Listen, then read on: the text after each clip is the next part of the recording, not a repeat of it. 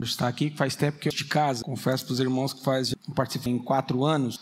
E de vez em quando ele pergunta para mim: Papai, a gente ainda vai na igreja? eu tenho dois filhos. o mais velho vai fazer quatro anos agora, em novembro, e a mais nova tem acabou de fazer dois anos. A gente pensou que se a gente fosse dar um intervalo, a gente ia desistir. Né? Então a gente falou: ó, já estamos perdendo sono mesmo. Vamos nessa toada, porque se a gente esperar mais cinco anos, a gente vai desistir. E a gente não queria ter, ter só um. Aí veio a Maria Clara, o mais velho também se chama Saulo. E agora a gente ainda fica naquela. Será que a gente conseguiria mais um? Né? A gente está nesse, nesse dilema ainda, né? A gente vai fazer agora em, em setembro sete anos de casado. Eu tenho, estou lembrando aqui, depois dos 30 a gente começa a falhar um pouco a nossa memória da idade, né? Então eu acredito que eu estou hoje com 36, mas eu às vezes fico em dúvida se eu estou certo. Aí eu tenho que ficar contando o ano que eu nasci para. A pandemia mexeu bastante com a gente, né? O mundo virou uma loucura. É... Eu sou original daqui de São Paulo, da região do Capão Redondo, filho de um pai piauiense e de uma mãe gaúcha, que se encontraram aqui em São Paulo e resolveram se casar, ter filhos e depois se separar e cada um seguir sua vida. E eu fiquei morando com a minha mãe aqui em São Paulo até que, quando eu tinha 12 anos, a minha mãe faleceu. E aí eu fiquei dos 12 até os 17 muito perdido na vida. Né? Vida de periferia, de comunidade periférica e dos anos 90, né? E até que na virada do, na virada do século aí eu resolvi visitar a família do meu pai no sul do Piauí. E no meio do sertão eu acabei tendo uma experiência com Deus lá. A minha avó, uma cristã que é um exemplo, eu até fiz um documentário sobre a vida da minha avó chamado 40 anos de perdão. Ah, meu avô sumiu no mundo por 40 anos e depois meu pai achou ele e minha avó perdoou ele e eles viveram juntos até o falecimento do meu avô aos 94 anos já no ano passado, no começo desse ano, aliás. Então minha avó pregou o evangelho para mim, eu tive uma experiência com Deus lá no meio de um local de extremas carências, de uma realidade muito difícil, né? E que poucos de nós conseguem, conseguem dimensionar a distância. É, confesso para vocês que às vezes a gente escuta as histórias, assiste filmes, uh, ouve músicas, mas nada se compara ao estar vivenciando essa realidade. Então foi uma realidade em que eu já me converti no meio de um ambiente missionário, eu já me converti no meio de uma realidade que precisava ser transformada. E isso para mim foi muito importante. Embora depois fiquei dois anos no sertão do Piauí, de lá eu comecei a rodar. Passei pela Bahia, Ceará, ah, fui para Jocum, em Goiânia, fui trabalhar com comunidades ribeirinhas no Amazonas, em Rondônia. Ah, tive uma oportunidade de ficar um tempo na Índia, fiquei um ano morando na Índia com alguns missionários que estavam trabalhando com o tráfico humano. Fui para a África, conhecer pessoas que trabalhavam em Moçambique com ah, empoderamento de famílias no, no, na área mais rural, porque em Moçambique a economia é girada por trocas. E, e foram, fui acumulando algumas experiências nesse, nesse, nessa caminhada, vivenciando muita coisa é, boa e também muita coisa ruim, muita coisa difícil. Né? É, nesse meio do caminho eu comecei a trabalhar com proteção à infância. Na Copa do Mundo que teve aqui no Brasil em 2014, participei de, um, de uma ação muito interessante que, que a Renas, que é a rede evangélica de ação social, acabou é, promovendo nos estádios contra prostituição infantil, contra abuso infantil. Na verdade, não existe prostituição infantil, existe exploração infantil. E foi um tempo interessante. Depois disso, a gente. É... Eu me casei em 2014 e comecei a repensar uma série de coisas. Né? As pessoas falavam para mim: ah, quando você casar, sua vida vai, vai mudar, você fica aí pulando de lugar para lugar, até você casar. Mas eu me casei com uma, uma pessoa que é mais doida do que eu nesse sentido. Então, e a gente estava aqui e a gente começou a repensar a, a nossa a nossa caminhada aí.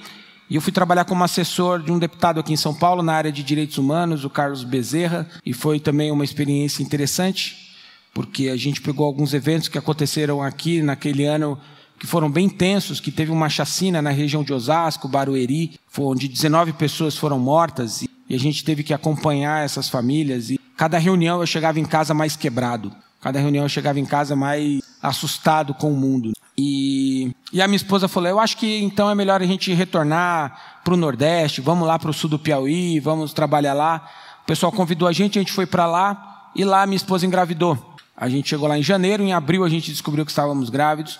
Só que com a falta d'água, a gente precisava comprar uma água de poço e a minha esposa teve uma infecção. É, chama, os médicos chamam de aminorex, mas é como se fosse bolsa rota. Cria umas, uma, umas rasuras na bolsa e ela acaba perdendo líquido e a criança fica também exposta a ter infecção. E aí a gente correu para Teresina. Na verdade, eu estava no meu primeiro PGM junto com o Rafa. E enquanto eu estava lá, o médico da cidade me garantiu que estava tudo bem. Fui para Curitiba para o PGM. E aí minha esposa falou assim: não, não está bem não. Eu estou indo para Teresina. Pegou uma carona. E nós tínhamos uma cachorra, uma Golden. Ela catou a cachorra, catou a mala, colocou dentro do carro, barrigão. 700 quilômetros até Teresina numa carona. Chegou em Teresina, foi fazer a consulta na maternidade. O médico falou assim: agora você só vai sair daqui com o bebê no colo. Ficamos um mês internados na maternidade, fazendo o exame todo dia, acompanhando, para quando o bebê tivesse 34 semanas poder fazer o parto. E graças a Deus ele nasceu, não precisou de UTI, não precisou de nada, nasceu grande. E, e aí foi o nosso primeiro filho em Teresina, e a gente ficou em Teresina.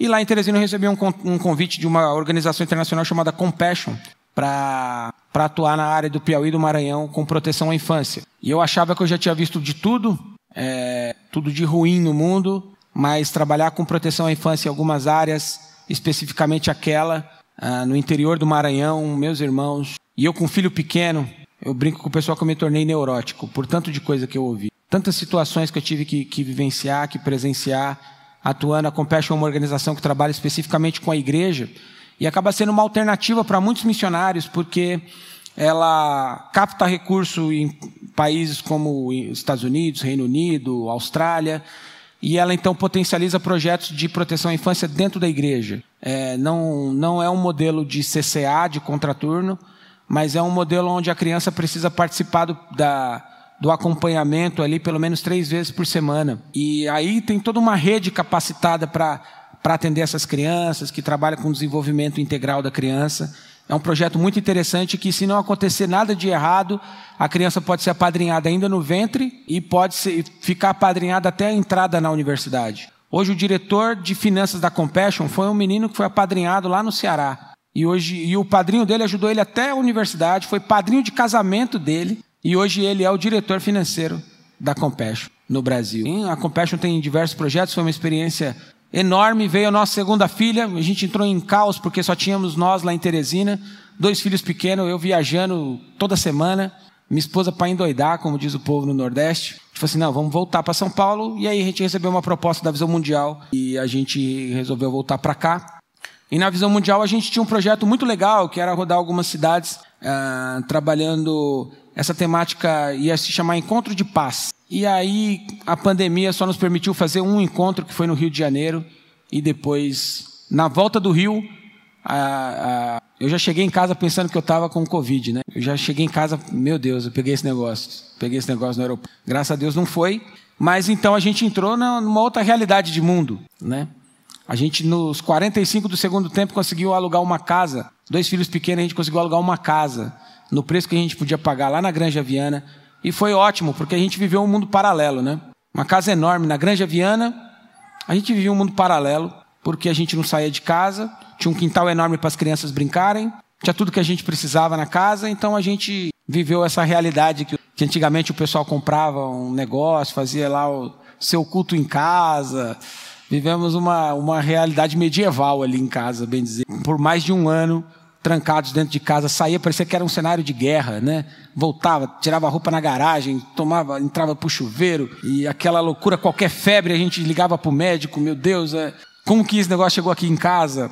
E a pandemia nos tirou o nosso chão. E eu converso com muitos missionários no, ao redor do mundo, e a realidade missionária também foi extremamente afetada, assim como muitas igrejas, muitas igrejas. Graças a Deus vocês suportaram, mas muitas igrejas padeceram muito. Igrejas pequenas, igrejas que não que pagavam aluguel, igrejas que tinham algumas despesas fixas recorrente, igreja que os irmãos eram a, a maioria das irmãs eram faxineiras domésticas, igrejas em que a realidade dos irmãos é que eram pedreiros, eram profissionais da construção civil, e o, e o recurso parou de rodar e as igrejas precisaram fechar. E aí a gente, na Visão Mundial, então, começou um projeto chamado Pastores pela Vida, que foi então de socorrer pastores de igrejas pequenas nas periferias do Brasil.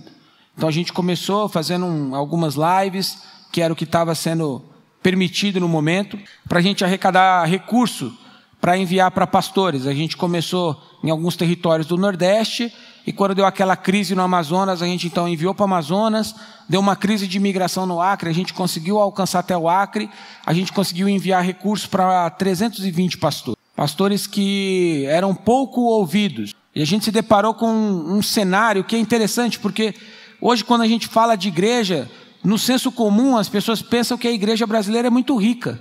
E eu falava para algumas pessoas: algumas igrejas são muito ricas, mas a grande maioria das igrejas no Brasil são pobres. Estão na periferia, em um prédiozinho pequeno, com aquela portinha de boteco, com 20, 30 cadeiras, com o pastor lá que tem outra função, que é professor, o pastor que é encanador, o pastor que é pintor, e aí no domingo ele reúne ali os irmãos, lê um texto da palavra, visita os irmãos. E no meio do processo que a gente estava fazendo essa transferência de renda, a gente perdeu pastores, porque muitos não podiam ficar em casa, muitos não conseguiam ficar em casa. Ficar em casa foi a melhor recomendação possível, mas nós sabemos, e eu sei, que muita gente não tinha condição de ficar em casa. Eu estava falando com um pastor no Amazonas e a gente precisava fazer, precisava que ele autorizasse lá no aplicativo para receber o recurso e não tínhamos resposta.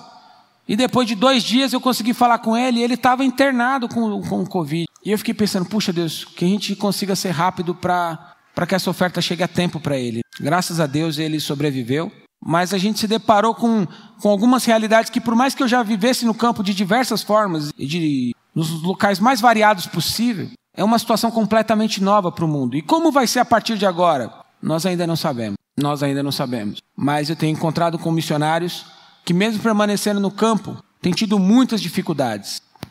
Porque a questão emocional acabou ficando mais exposta agora. E antes, quando a gente falava de saúde emocional, todo mundo achava que era uma. Todo mundo não. Eu aprendi uma vez com o mestre que todo mundo é muita gente, né? Então todo mundo não mas uma boa parte das pessoas achava que era uma bobeira, ainda mais para um missionário. Ainda mais para um missionário. Eu vim de um contexto missionário, ou de uma. Tá outro aqui? Ah, voltou, obrigado. A realidade missionária dos anos 2000 era que o missionário fazia tudo, com muito pouco. Com muito pouco. Então, eu chegava na igreja, o pessoal falava assim: irmãos, a gente precisa carregar as cadeiras. É não, missionário? Que bom, irmãos, agora temos um missionário. Né? O povo tá. Eu morei em Feira de Santana, na Bahia. E aí lá, meu irmão, é loucura, é doideira. E aí, cadê o missionário? E um dia num culto, em ah, quando eu comecei a namorar com a minha esposa, é, eu queria agradar ela, né? E aí, um irmão da igreja estava vendendo um celular, na época era um iPhone 4. E ele falou para mim assim: Ó, oh, Saulo, como caiu, quebrou a parte de trás tal, vou te vender baratinho. Eu falei assim: tá bom, eu vou dar de presente para ela. Ela também estava vindo na missão, estava estudando numa escola missionária. Eu peguei e dei o celular para ela de presente. Casou, fui bem, mandei bem nos presentes. E aí, ela postou na rede social que tinha ganhado. E aí começamos a receber mensagens assim: missionário, missionário não pode ter essas coisas. Irmãos, se a gente já vivenciou todo esse contexto, imagina agora, no meio de uma pandemia onde os recursos missionários precisaram ser cortados. Quando nós fomos para o Piauí, agora em 2016, a gente saiu daqui meio que super bem, diversos parceiros. Para vocês terem uma ideia, a, a nossa saída daqui de São Paulo para ir para lá foi o especial de Natal da Globo News de 2016. Então a gente saiu super bem. Tivemos nosso primeiro filho e precisamos ficar em Teresina porque ele precisava ser acompanhado pelo médico, era um prematuro. E aí o pessoal falou assim: ó, não, a gente estava mandando uma oferta para vocês ficarem no sertão. Vocês vão ficar na capital, agora não dá mais. E a gente tinha acabado de que íamos ter outra. A realidade de muitos missionários é muito. A realidade, a realidade do campo. E uma pessoa muito mais sábia que eu já disse que a cabeça pensa aonde os pés. E eu acho que é de suma importância a gente pisar essas realidades. Não tem nada mais importante para um missionário no campo quando ele recebe a visita da igreja que o apoia, de alguém da igreja que o Eu acabei de levar um grupo lá da. É, nesse tempo da Granja Viana, fiquei com o pessoal da Batista da Granja Viana, e eu acabei de levar um, alguns irmãos, incluindo o pastor lá no Piauí, porque eles estão apoiando um, um projeto que acontece com 200 crianças mais ao norte do Piauí. E a gente fez um momento de conversa com os missionários, onde um tinha passado por um processo de quase intubação com uma filha bebê. E depois da Covid, está tentando recuperar, está tendo que tomar medicação controlada porque ele desenvolveu um outro. O projeto só vai permitir é, que um receba o salário da, da atividade. Então eles só vão ficar com um salário mínimo para vivenciar para viver no sertão. A realidade do campo missionário é muito. E eu me lembro que uma vez eu um crediário e me perguntaram qual era a minha profissão. Eu falei missionário. E a mulher falou assim: tipo R.R. Soares? Quem dera, quem dera. Meu crediário não foi aprovado. Quem dera, se eu fosse missionário tipo R.R. Soares. Agora, depois de quase dois anos na Visão Mundial, eu recebi um convite para trabalhar com outro, uma empresa mesmo que vai trabalhar, que trabalha com impacto social. É, e eles estão investindo em algumas cadeias que a gente consiga ter um produto recorrente com um impacto social muito grande. E como eu conheço muitos projetos, eu estou aliando quem quer investir, fazer o negócio rodar, com pessoas que estão extremamente necessitadas, fazendo, precisando de um recurso para sobreviver. E eu louvo a Deus porque o Mateus estava me falando que vocês têm apoiado muita gente. E eu queria ler um texto com vocês.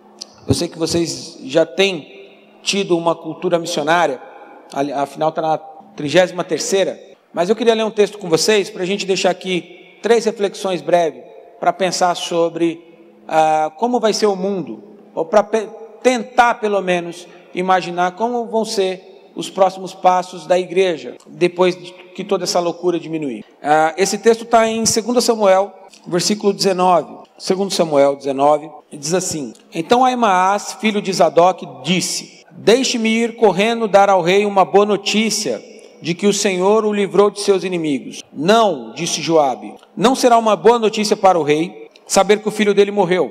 Você pode servir de mensageiro em outra ocasião, mas não hoje. Então Joabe disse a um etíope: Vai e conte ao rei o que você viu. O homem se curvou diante de Joabe e partiu correndo. Contudo, Aimaas, filho de Zadok, insistiu com Joabe: Não importa o que aconteça, deixe-me ir também. Por que você quer ir, meu filho? disse Joabe não haverá recompensa alguma por essa missão. Eu sei, mas deixe-me ir mesmo assim, implorou. Por fim, Joabe disse: Está bem, pode ir. Então Aimaas pegou o caminho mais fácil pela planície e correu até Manaim, à frente do etíope. Enquanto Davi estava entre os portões interno e externo da cidade, o guarda subiu até o terraço, sobre a porta, junto ao muro. Ao olhar dali, viu um homem correndo na direção deles e gritou para avisar Davi. E o rei respondeu: Se ele está sozinho, ele traz boas notícias. Quando o mensageiro se aproximou, o guarda viu outro homem correndo na direção deles e avisou: Outro homem se aproxima. E disse o rei: Também deve trazer boas notícias. O primeiro homem corre como Aimaas, filho de Zadok, disse o guarda. Ele é um homem de bem e com certeza trará boas notícias ao rei. Então Aimaas gritou para o rei: Tudo está bem. Curvou-se diante do rei com seu rosto no chão e disse: Louvado seja o Senhor seu Deus que entregou os rebeldes que ousaram se levantar contra o rei meu senhor. Enquanto Absalão, e quanto a Absalão? Oi? E quanto a Absalão? perguntou o rei. Ele está bem? Aimaas respondeu. Oi? Aimaas. Oi? Oi? Pronto. Aimaas respondeu. Quando Joabe me enviou, havia uma, mas não sei o que aconteceu. Espere aqui, disse o rei. E Aimaas ficou esperando ao lado. Então chegou o etíope e disse: tenho boas notícias para o rei, meu senhor. Hoje o Senhor o livrou de todos que se rebelaram contra o rei. E quanto ao jovem Absalão, perguntou o rei, ele está bem?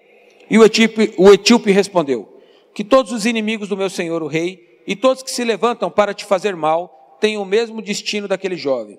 O rei ficou muito abalado, foi para um quarto que ficava sob o portão da cidade, começou a chorar, andando de um lado para o outro, clamando: Ah, meu filho Absalão. Bom, é uma história complexa, porque o Absalão tinha se revoltado contra o pai, o rei Davi, e precisou ser depois ah, retirado, golpe que ele havia dado no seu pai. E na fuga, Joabe, que é o principal é, guarda de Davi ali, o principal comandante de Davi, Joabe vai atrás dele e o rei pede para que Joabe poupe a vida de Absalão. Mas isso não acontece, Joabe acaba matando o rei e depois daquele tumulto todo, alguém precisava levar uma mensagem dizer para o rei tudo aquilo que havia acontecido. Nessa hora, se apresenta um rapaz até famoso, chamado Aimaas, de um sacerdote, que era Zadok. E Aimaas era conhecido, porque até a maneira dele correr era conhecida, porque o guarda olha e fala assim, pelo como estar correndo, é o Aimaas. E ele fala assim, eu quero ir. E o Joab fala, não, não dá para você, você não tem o que falar. E ele fala, mesmo assim eu quero ir. E aí ele sai correndo. Joab havia chamado um outro rapaz, um etíope, um africano, deu uma, deu uma missão para ele. E ele sai correndo.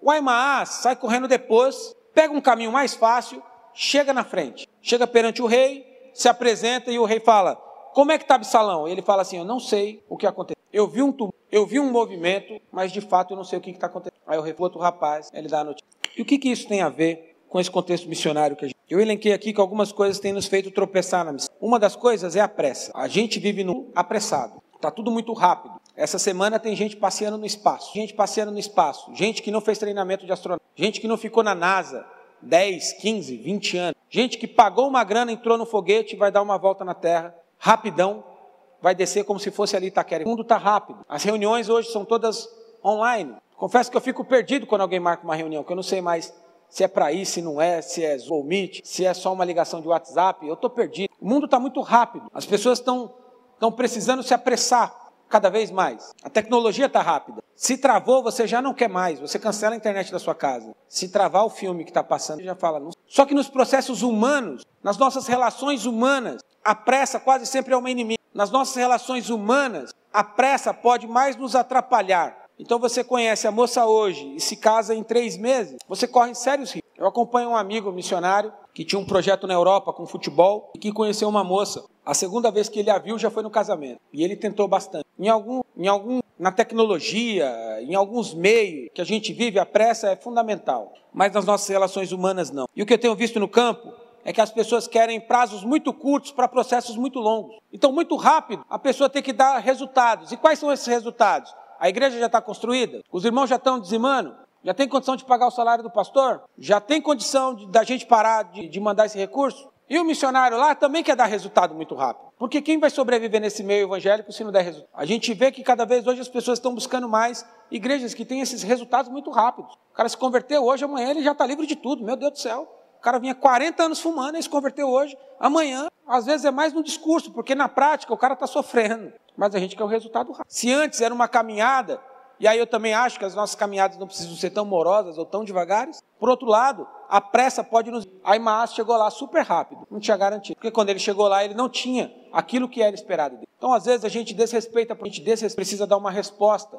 E aí eu acho que cabe aqui um parênteses, de que às vezes a cultura de doação da igreja precisa ser repensada. Quais são as nossas expectativas ao dar uma oferta? É a expectativa que ele gerencie um dinheiro que é meu? Ou eu estou dando para ele, confiando de que ele vai fazer que for aquilo que Deus está o direcionando. É uma expectativa de que ele vai ser um mordomo do que eu estou dando, como se, ou é uma expectativa de que eu estou participando de uma obra de Deus na vida dessa comunidade. Porque se for de acordo com a cultura, do, a cultura do investimento financeiro, a gente vai querer o mínimo de investimento ter o máximo de resultado possível, mais e a missão quase sempre. Oi. Eu tenho encontrado com muitos missionários frustrados, exatamente por causa dessas expectativas. A Maas chegou lá, chegou lá, ele não tinha mais nada, chegou mais rápido, estava gabaritado, mas ele não tinha mais nada. Uma outra coisa também que é um tropeço é a falta de visão. A Maas não viu que só não, não percebeu, não vivenciou. Ele achava o que estava acontecendo. Quantas conferências missionárias que eu participei, que tinha todo um apelo emocional, porque o campo missionário, porque o campo missionário, e aí as pessoas participam de um, de um movimento e tal, e aí quando chega lá não é nada daquilo que ela espera. E aí eu, eu cheguei na Índia dessa forma. Cheguei lá sem saber falar inglês, tá bom que inglês lá, lá é o inglês, mas eu cheguei lá muito cru. Muito. E ainda para variar, quando o meu voo fazia escala em Londres, e aí quando eu cheguei em Londres a companhia estava em greve. Então eu tinha que ficar dois dias na Inglaterra sem falar uma grama de inglês. Eu só falava, I don't speak. Mas coloquei uma camisa do Brasil já para o pessoal saber. E aí quando eu cheguei na Índia, como fez um outro roteiro, porque antes era de Londres até a cidade que eu ia morar, que chamava Hyderabad, de Londres foi para Delhi, para de Delhi e para Hyderabad. E aí, para me ver? Deus nos falta às vezes uma visão mais completa, porque a gente está focando num resultado para entregar e não num processo a ser trabalhado. Então a gente quer logo mostrar o fim da foto, a gente quer logo mostrar que a gente mudou tudo, a gente quer logo mostrar que todo mundo se convertendo, a igreja está crescendo, os processos estão acontecendo, e a gente está celebrando a semente que é lançada e não aquela que dá fruto. Então, quando você vê o semeador que saiu para semear, teve semente que foi em vários, em vários locais diferentes. E a gente está contando a semente que é lançada como sucesso, mas o sucesso foi uma semente que deu. E a gente olha para a igreja brasileira falando: meu Deus, a igreja brasileira é sensacional. Esses dias eu, me mandaram um vídeo de uma pessoa que eu fiquei pensando, acho que a pandemia mexeu com a cabeça dessa. Falando de um avivamento no Brasil, de uma coisa. Confesso que eu estou em dúvida. E aí pode ser incredulidade minha, pode ser. Mas falta uma visão completa, porque o que a gente mais tem visto por aí são locais sofrendo, criminalidade crescendo, pessoas é, matando pessoas para poder comer, pessoa, tá todo mundo com medo, as coisas, as pessoas estão sofrendo. Esses dias, na, numa cidade pequena do interior do Piauí, uma menina de 12 anos se tirou a própria vida, como uma menina no interior, sem a internet, que aí a gente fica falando que aqui em São Paulo tá difícil, tá difícil. Uma menina de 12 anos, irmão, que não tem Twitter, uma menina de 12 anos mal usa Instagram, tirou a própria vida. E agora, nesse mês, a gente vai ouvir muita gente falar disso, e depois no restante. Mas o fato é que ainda estamos muito doentes, e nos falta uma visão completa para saber que tipo de remédio apropriado, qual é o remédio apropriado para essa. Mas a gente está tentando contar o sucesso, achando que se a gente mostrar que está doente, as pessoas vão desanimar. A gente acha que se a gente falar, gente, o Brasil não está bom, não. O, re, o retrato da igreja brasileira também não está bom. O retrato daquilo que a gente tem colocado no campo missionário ainda não é o melhor. As pessoas falam, não, o negócio está bombando, estamos enviando missionários, mas quantos estão voltando? Porque se você envia 50 e recebe de volta 35, essa, quando ainda tinha, o pessoal da, do Congresso Brasileiro de Missão estava fazendo esse trabalho de, de, pesquisas do número de missionários que ia e do número de missionários que voltava, na verdade estava quase que empatado. Então todo ano a gente tinha uma saída grande de que aí também é um outro erro, essa saída de missionário, se só fosse missionário. Se... E o retorno era semelhante. E o pior, a qualidade que esse cara saiu, muitas vezes era completamente. E não é raro para a gente que tem amigo encontrar pessoas que já participaram do campo, que hoje, não... porque nos falta uma visão mais. Um outro equívoco é o equívoco da sustentabilidade. Nós não temos processos que são sustentáveis. Nós não pensamos isso precisa acontecer, mas de maneira sustentável. Na vida da pessoa que está envolvida, na vida da igreja e na vida da comunidade. O Marcos Amado falando, ele ficou muito tempo na Turquia trabalhando com muçulmanos e perguntar, ele ficou vários anos e quando ele voltou, perguntaram para ele assim: o que, que você vê de diferente no, no processo de missões no Brasil de quando você saiu para agora? Ele falou assim: nada. A maneira como nós preparamos as pessoas, a maneira como nós investimos e a maneira como nós queremos o retorno dessas pessoas permanece sendo o mesmo da década de 90. Só que o mundo mudou completamente. A igreja mudou. Eu tenho ouvido de igrejas que não vai mais voltar a ter. Eu tenho ouvido de igrejas que vai focar total digital. Eu estou ouvindo de pessoas que não, não pensam mais em alguns movimentos. Virou uma desculpa para quem já não queria mais ir. No... Hoje ele pode selecionar o cara que ele quer ouvir. Já era, mas agora ainda mais. Porque antes você tinha pouca oferta no mercado online.